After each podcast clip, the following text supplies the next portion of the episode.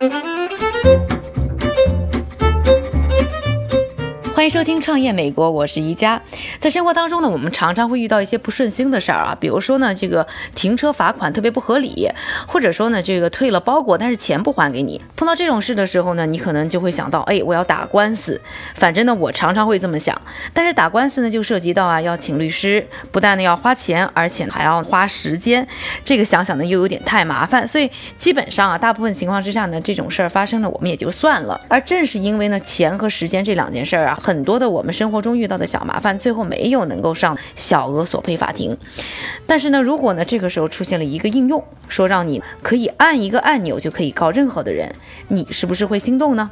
刚刚啊，在苹果的应用商店里面呢，就上线了这么一款叫做 Do Not Pay，直接翻译就是不付钱应用。它呢是由 IBM 的人工智能系统 Watson 驱动的。而且要知道呢，它除了帮你打官司，而且是完全免费。这款不付钱应用的开发者呢是一个二十一岁的来自英国的九五后斯坦福的学生，叫做约书亚·布劳德。十八岁的时候啊，布劳德开始开车，那个时候真不是一个好司机，接二连三接到一堆的停车违章罚款。在处理各种罚单的过程当中啊，他发现啊，很多的罚单其实是故意针对老年人和残疾人的。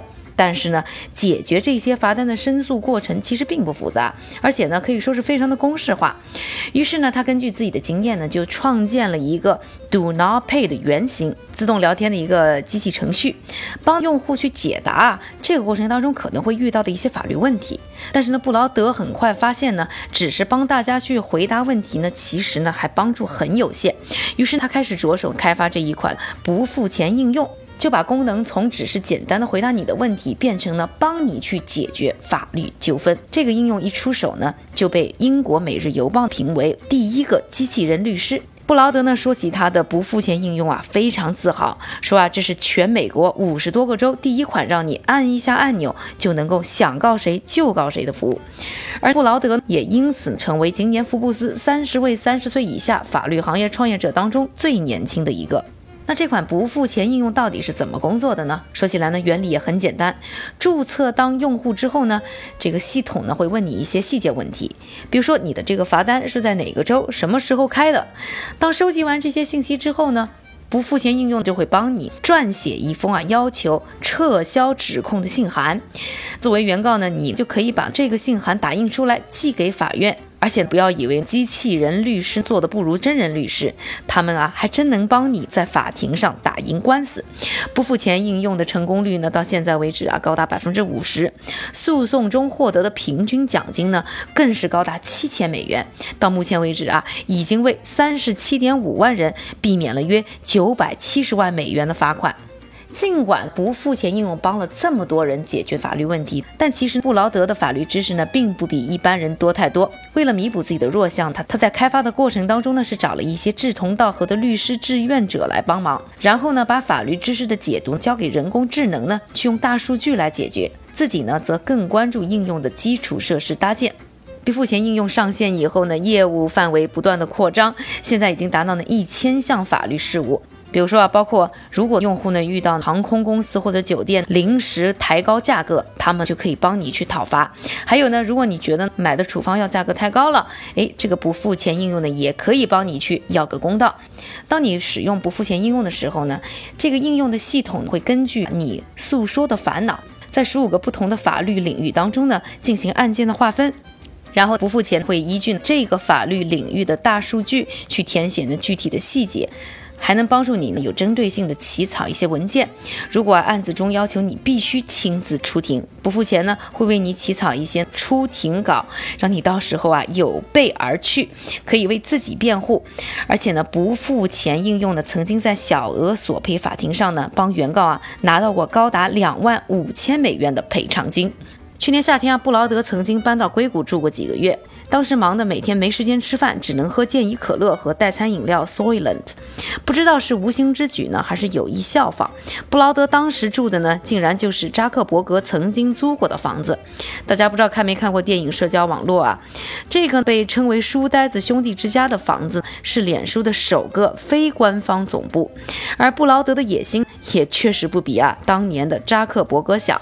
他说啊，全世界的律师呢都应该害怕他的这项技术，因为他最终的目标是用机器人取代两万五千名靠复制粘贴程序化文件来剥削原告的律师。不过呢，他也承认，这并不代表所有的真人律师都会被机器人取代。毕竟，在一些复杂的案子里，机器人很难在法庭上帮助做现场辩护。但是在一些小的纠纷当中啊，他完全可以帮你赢官司。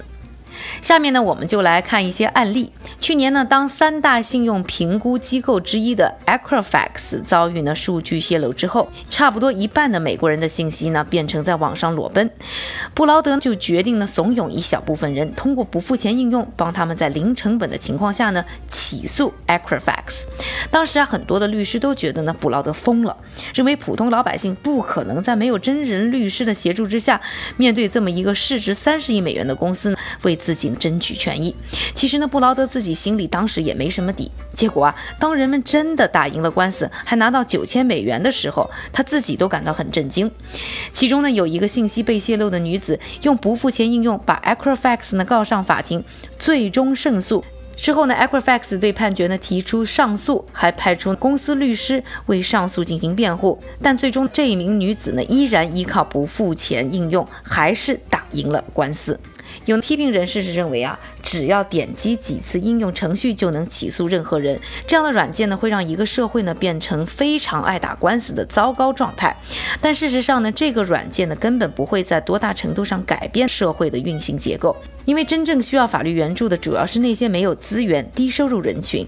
而不付钱应用，最终是让那些负担不起的人也能够保护他们的法律权益。据非营利组织法律服务公司称啊，二零一七年近四分之三的低收入家庭呢发生过民事法律纠纷。这个人群当中有百分之八十六的人啊，走上法庭的时候是没有律师或者是法律服务帮助他们的。另外呢，再告诉大家，在美国打个官司有多贵。一般呢，你要上小额法庭呢，首先这个费用就是七十五美元。那申请辩护的费用呢是四十美元。如果呢你要聘请律师或者是律师助理来帮你打官司，最终如果胜诉了，费用呢最高可以达到两千五百美元。对于大多数低收入的家庭来说啊，这绝对是一笔巨款。有一个来自加州的穷学生特里帕克，不满银行因为他透支而产生的罚款以及呢高昂的电汇费用，用不付钱应用的测试版。把银行呢告上了法庭，最后呢拿到了一百三十五美元。虽然这不是他被罚的全部费用，但是他觉得呢这款应用帮他开拓了眼界。作为一个穷学生，原来也是可以去告这些大银行的。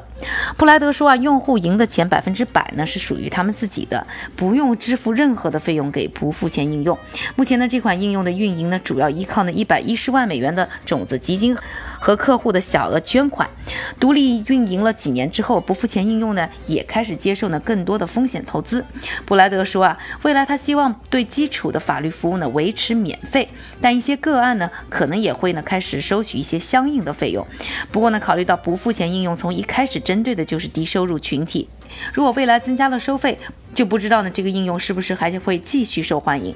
另外呢，也有一些呢专业律师认为，布莱德呢把法律事务变得过于简单，当业务范围逐渐扩大之后，他就明白律师所做的不只是复制粘。贴这么简单，但不管怎么说，布莱德已经作为一个搅局者，开始改变一贯是高价收费的传统法律行业。而除了他们，还层出不穷的出现一些类似的创新企业，其中呢最接近的就是上了真人秀 Shark Tank 的 Fixed。